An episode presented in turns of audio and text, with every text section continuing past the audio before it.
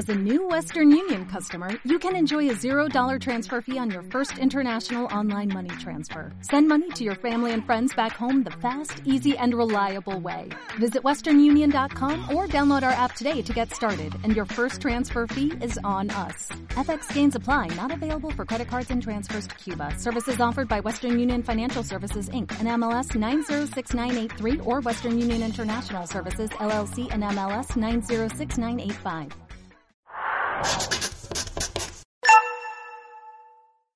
Dentro del tema 2.6, dedicado al Tribunal del Jurado, a mí me gustaría centrarme en la primera parte y ver los orígenes del jurado en España, los antecedentes previos a la promulgación de la Ley de 20 de abril de 1888. Como siempre indico, esta exposición es un mero resumen de las ideas más importantes y podéis acudir o consultar los materiales de la asignatura y los manuales para poder eh, suplir el contenido de esta intervención. Los objetivos básicamente de esta intervención son tres. Me gustaría que identificarais los rasgos más relevantes de la justicia popular. Ahora los veremos. Es decir, que conocierais cuál es el origen de la institución del jurado en España y que eh, viéramos algunas notas en torno a la primera regulación de esa institución en nuestro país. Para eso vamos a seguir un índice muy claro. Vamos a hablar, en primer lugar, de lo que es la justicia popular y su significado dentro del liberalismo. En segundo lugar, haremos referencia a cuál es el momento histórico en el que eh, por primera vez se reconoce el jurado en nuestro país y diferenciaremos o haremos referencia a un caso especial, o mejor dicho, haremos referencia a la distinción entre el jurado de calificación, o mejor dicho, jurado de acusación y jurado de calificación, que es algo que estuvo en nuestro país vigente temporalmente unos años, que sigue un modelo anglosajón de jurado y que nunca más ha existido en nuestro país. ¿Cuál es el origen del jurado? ¿Cuál es la motivación ideológica del jurado? A la hora de estudiar la justicia popular, el jurado, dentro del liberalismo, vemos que la institución del jurado es la máxima expresión del liberalismo en materia de justicia. El jurado significa la participación del pueblo en la impartición de justicia. El pueblo soberano recupera su soberanía e imparte directamente, participa activamente en la impartición de justicia. Además, el jurado se considera una práctica democrática en tanto en cuanto, como os decía, es la participación del pueblo en la justicia y es una justicia que se imparte interpares, entre iguales. Y en consecuencia es garantía de libertad y dice la doctrina un correctivo de la llamada justicia profesional. Estas connotaciones ideológicas quedan reflejadas en muchos de los debates parlamentarios que se suceden en las Cortes españolas del trienio liberal y que dieron lugar a la promulgación de la primera ley que reconocía el jurado en nuestro país. Así, por ejemplo, en el diario de sesiones de Cortes de 15 de agosto de 1820 se decía es casi imposible unir la idea de gobierno representativo con el sistema que tenemos en la actualidad, en aquel entonces, de dirigir los juicios. Con esta frase lo que se daba a entender es que era necesario, imprescindible, vincular gobierno representativo a justicia popular. Esa idea liberal de gobierno democrático no podía casar con un sistema de juicios que no incluyera la justicia popular.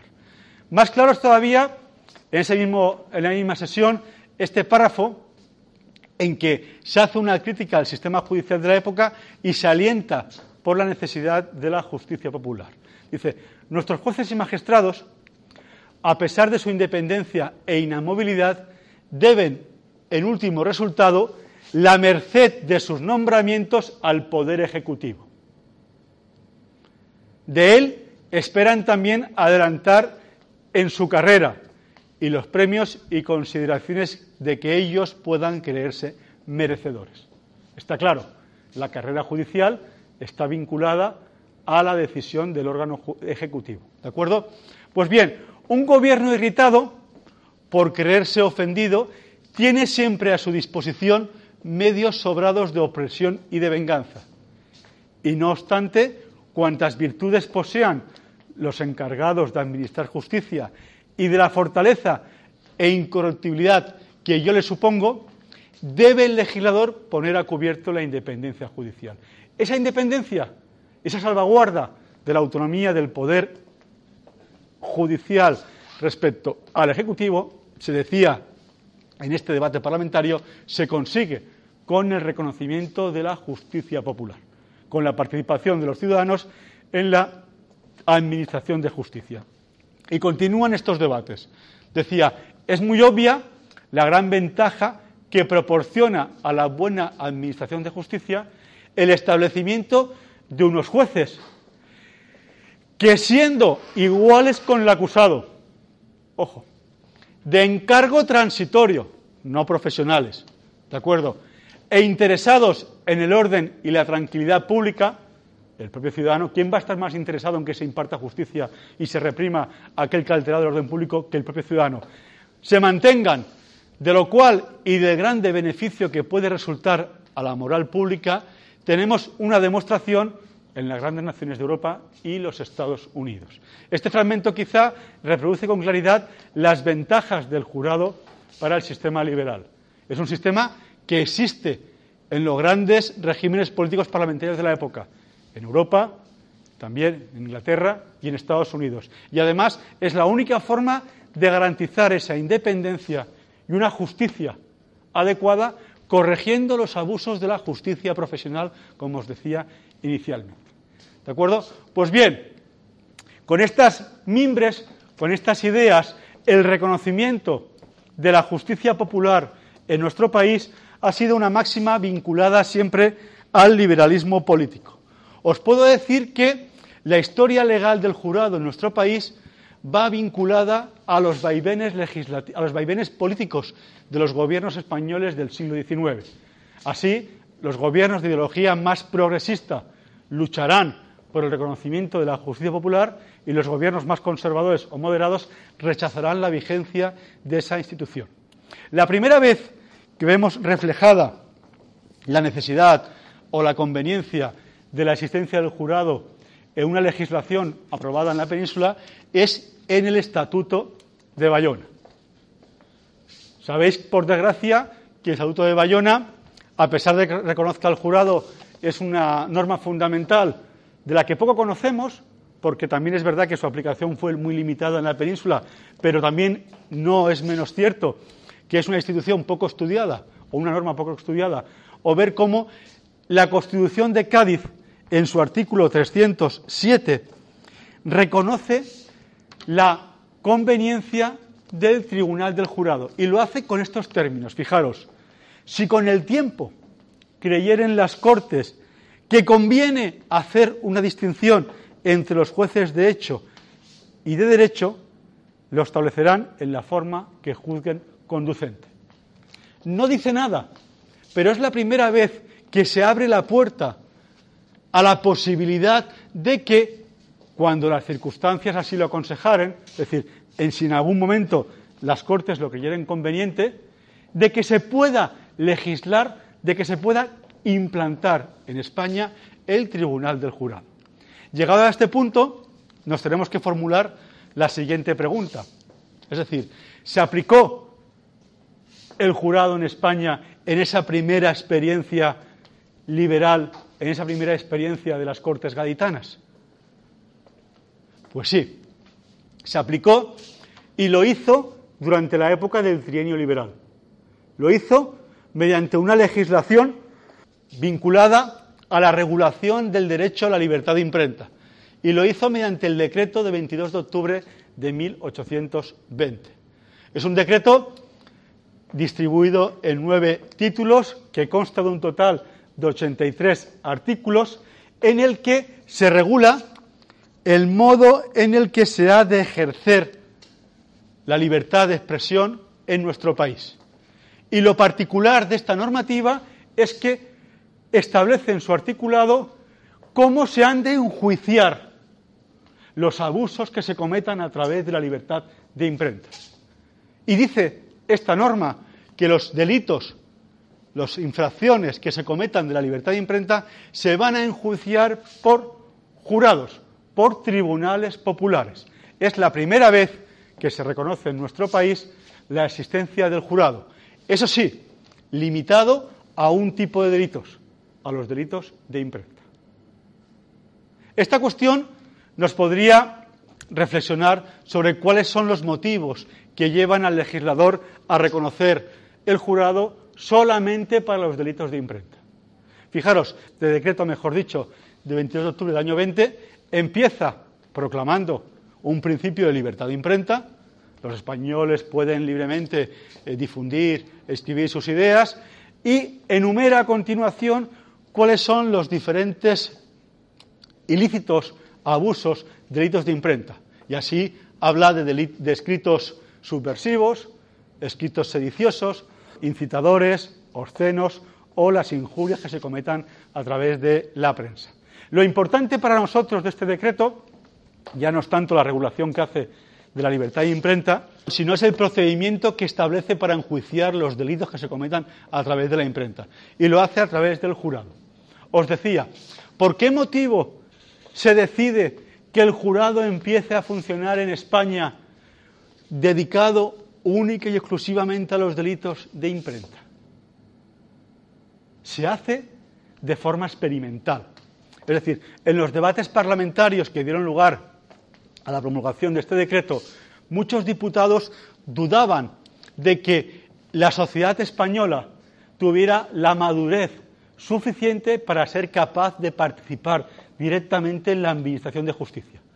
No obstante ello, se decide, cumpliendo con ese encargo que establecía el artículo 307 de la Constitución de Cádiz, poner en práctica una primera experiencia de funcionamiento de la justicia popular en España dedicado únicamente a los delitos de imprenta. Porque se entendía que cualquier persona con un conocimiento básico podía ser capaz de discernir, de calificar, de comprender si a través de un escrito se podía cometer alguno de los abusos prescritos en la legislación establecida. Y además, esta praxis de empezar a funcionar el jurado solamente dedicado a los delitos de imprenta no era nueva y se había hecho también en otros países. Y en consecuencia, en virtud del decreto de 22 de octubre de 1820, empieza a funcionar en nuestro país el jurado popular. Del jurado popular, o de este que se establece en el decreto del año 20, lo que más nos llama la atención es quién puede impugnar, quién puede denunciar un escrito y cómo se tramita el, el juicio ante el jurado popular.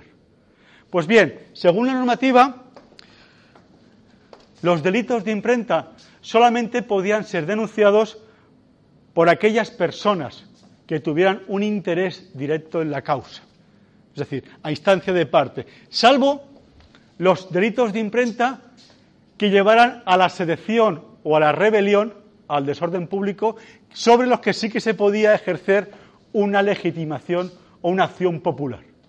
Una vez denunciado el escrito, se iniciaba el procedimiento ante el llamado jurado popular. Y es un procedimiento novedoso para nosotros porque funcionó en España durante esos años siguiendo el modelo anglosajón y nunca más se ha funcionado en nuestro país diferenciando dos estancias o dos fases. Primero, el llamado jurado de acusación y, en segundo lugar, el llamado jurado de calificación. El jurado de acusación reside a nivel municipal en los propios ayuntamientos y se limita única y exclusivamente a examinar el escrito denunciado y a decidir si procede o no, si ha o no formación de causa. Si ese jurado de acusación dice que no ha lugar a la formación de causa, el proceso se acaba. Pero si decide que ha lugar a la formación de causa, se abre ya una segunda fase en sede judicial ante el juzgado de, primera instancia o de partido, y este segundo jurado es el que se va a encargar de calificar el escrito y saber decir si ese escrito es un escrito sedicioso, es un escrito infamatorio o si realmente es un escrito o no de injurias. ¿De acuerdo? Esta forma de dividir el proceso de jurado en dos fases, lo que se llama el gran jurado y el pequeño jurado, es algo propio del sistema anglosajón que ya os digo que en España solamente se ha aplicado durante esta primera experiencia, durante esta primera fase.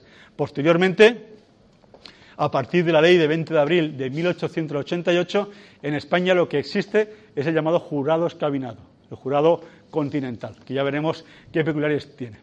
Pues bien, vamos a tratar de responder a estas tres cuestiones. Ya sabemos que hay dos fases, dos tipos de jurados. Vamos a ver quién conforma cada uno de estos tribunales, el jurado de acusación y el jurado de calificación, cómo se eligen cada uno de estos jurados y cuál es su función, qué papel desempeñan en cada una de las fases del procedimiento. Pues bien, para ser juez de hecho, la normativa establece que hay que ser mayor de 25 años, estar en el pleno goce de los derechos civiles y ser residente en la capital de la provincia. Si os dais cuenta, estos requisitos que se establecen para ser juez de hecho no son distintos a los que se establecen para poder ser diputado en las Cortes de la época. No hay ninguna peculiaridad o ningún requisito de capacidad o de formación para participar en esos, en esos jueces de hecho o en esas instancias judiciales. Además, el cargo de juez de hecho es un cargo obligatorio y de carácter honorífico. Es un deber el participar en la justicia popular. ¿Cómo se eligen esos jueces de hecho? Fijaros, esos jueces de hecho se eligen inicialmente en el ayuntamiento. Todos los años se va a hacer en cada municipio, habrá una lista de jueces de hecho cuyo número será igual al triple de individuos que compongan el ayuntamiento.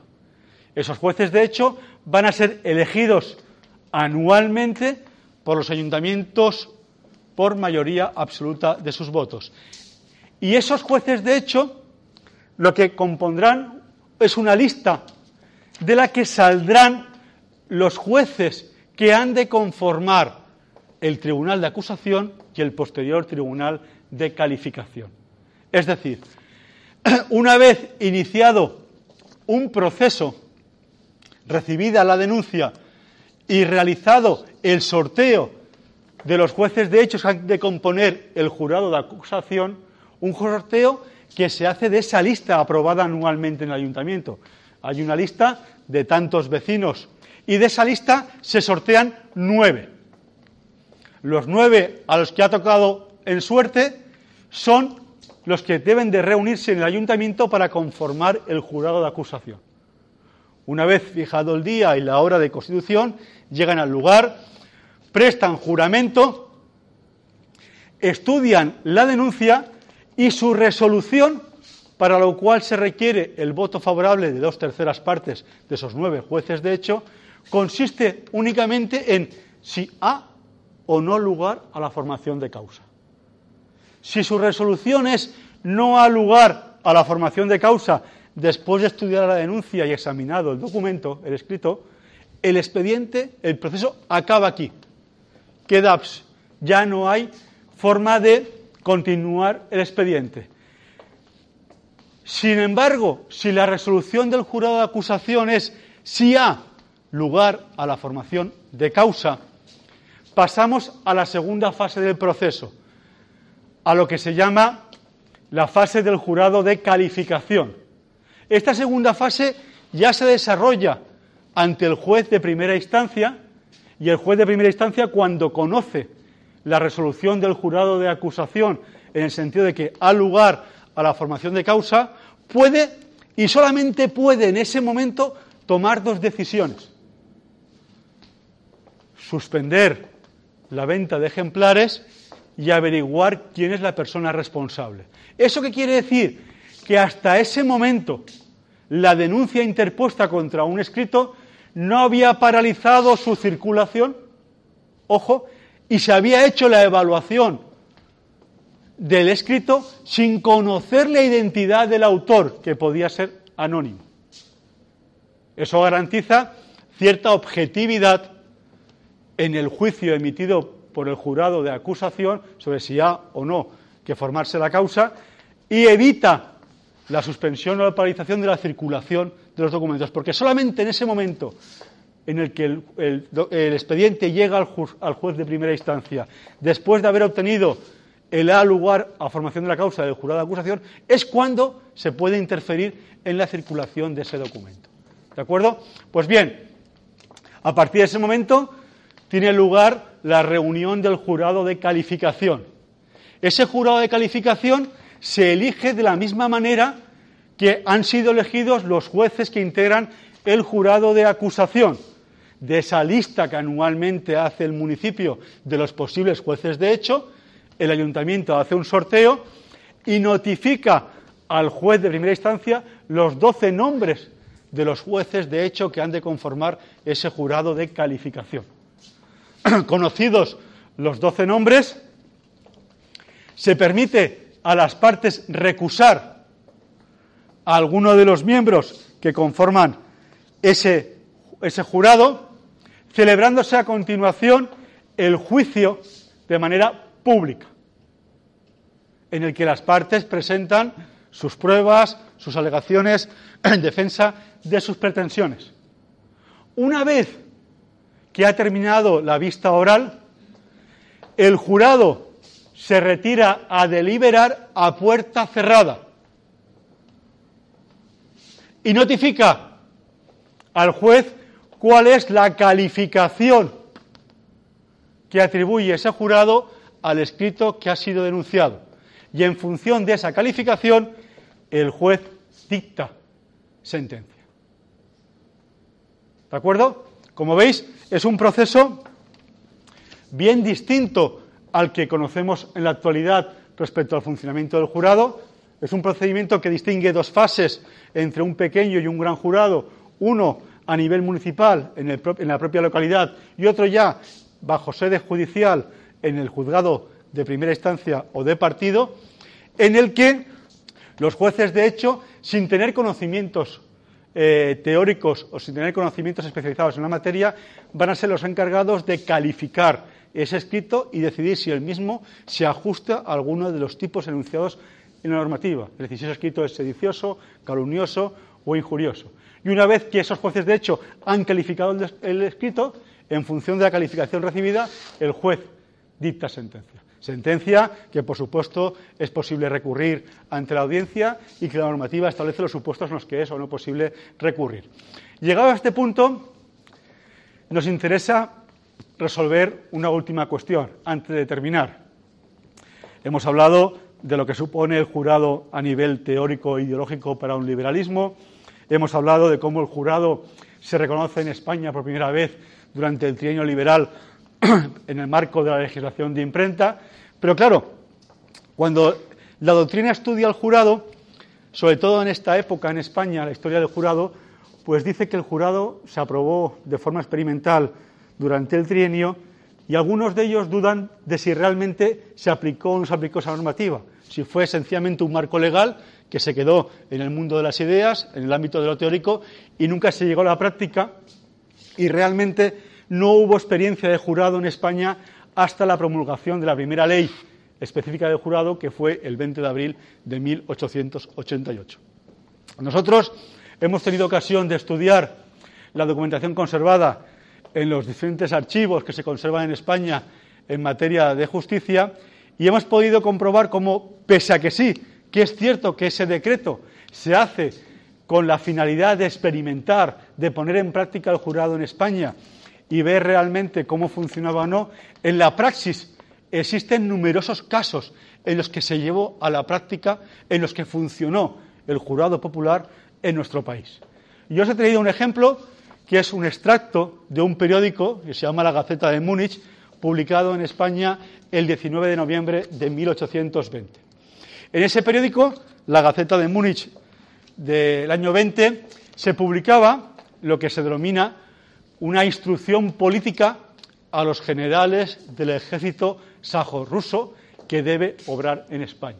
Tened en cuenta que estamos en el año 20, en una época en la que en, Europa ha caído Napoleón, está la Santa Alianza y se está pensando en si hay que intervenir o no en España para acabar con esta experiencia liberal.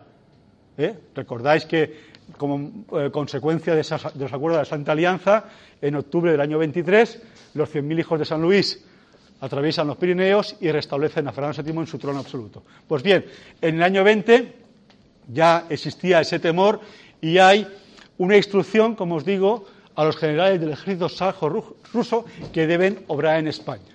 Y entonces había una reglamentación. Por ejemplo, el artículo quinto decía, todo español congido con las armas o con uniforme militar será ahorcado allí mismo. El artículo octavo de esa nota de prensa, de esa articulación, decía que al entrar en una ciudad, villa o pueblo, ese ejército saco-ruso que se amenazaba y llegaba a España, o villa o pueblo de España, será formado el gobierno de los ministros que lo obtuvieran en 1819. Pues bien, este escrito, como os digo yo, publicado en este periódico en el año 1820, fue denunciado ante los tribunales por considerar que era sedicioso y alteraba el orden público, la tranquilidad de la época. Y en consecuencia, en tanto en cuanto fue denunciado en Madrid ante el fiscal de imprenta, se inicia la tramitación del expediente para buscar al autor y castigar al responsable de este escrito. ¿Cómo se tramitó? ¿Cómo se realiza el expediente? Pues bien, aquí tenemos un acta original del Ayuntamiento de Madrid en el que en Madrid a 19 de noviembre de 1821, eh, reunidos en las casas consistoriales, los siguientes jueces de hecho, y aquí hay una relación de los nueve jueces de hecho que conforman ese jurado de acusación, eh, no se lee muy bien, pero lo importante es que después de examinar el escrito, eh, dice aquí la Gaceta de Múnich de 19 de noviembre, lo que acuerda el jurado de acusación, fíjense aquí, fijaos aquí, acuerda haber lugar a la formación de causa. A lugar a la formación de causa. No dicen nada más. Y en consecuencia, en aplicación de la normativa eh, de la imprenta del año 20 que estamos estudiando, el expediente pasa al juzgado de instrucción, al juzgado de partido, para que se constituya el segundo jurado, el jurado de calificación jurado de calificación que será el que se, el que se encargue el que se encargue de calificar si el escrito es sedicioso, subversivo o qué eh, cariz jurídico tiene y en consecuencia dictar la correspondiente sentencia. De la documentación consultada vemos que, fijaros, que el juez de primera instancia, Juan García Arias, en la sede de la Vía de Madrid, identifica como presuntos autores de ese escrito a Matías Vinuesa y a Norberto Llorenzini como impresor y les aplicará, en consecuencia, la pena correspondiente. Para terminar, brevemente y a modo de resumen, recordarles la vinculación existente entre liberalismo y justicia popular, como las máximas liberales exaltadas propugnan como necesaria el reconocimiento de la justicia popular para tener una plasmación plena, un reconocimiento pleno del liberalismo, y, en consecuencia, el reconocimiento o no del jurado en España va a estar vinculado a los vaivenes ideológicos y políticos del siglo XIX, gobiernos moderados renuncian al jurado y modelos progresistas luchan por su reconocimiento. En segundo lugar, hemos tenido noticia de que el jurado se instaura por primera vez en España en 1820 en el marco de la legislación de imprenta para conocer única y exclusivamente los delitos cometidos a través de la imprenta y se implanta un modelo en el que el jurado se divide en dos fases, jurado de acusación y jurado de calificación, el pequeño y gran jurado, siguiendo el modelo anglosajón de la época, un modelo que en nuestro país no se ha conocido en ningún otro momento de nuestra historia, ya que, como les decía, a partir de la ley del jurado de 20 de abril de 1888 se implanta en España un modelo de jurado denominado escabinato. ¿No te encantaría tener 100 dólares extra en tu bolsillo? Haz que un experto bilingüe de TurboTax declare tus impuestos para el 31 de marzo y obtén 100 dólares de vuelta al instante. Porque no importa cuáles hayan sido tus logros del año pasado, TurboTax hace que cuenten. Obtén 100 dólares de vuelta y tus impuestos con 100% de precisión. Solo con Intuit TurboTax. Debes declarar para el 31 de marzo. Crédito solo aplicable al costo de la presentación federal con TurboTax Full Service. Oferta sujeta a cambios o cancelación en cualquier momento.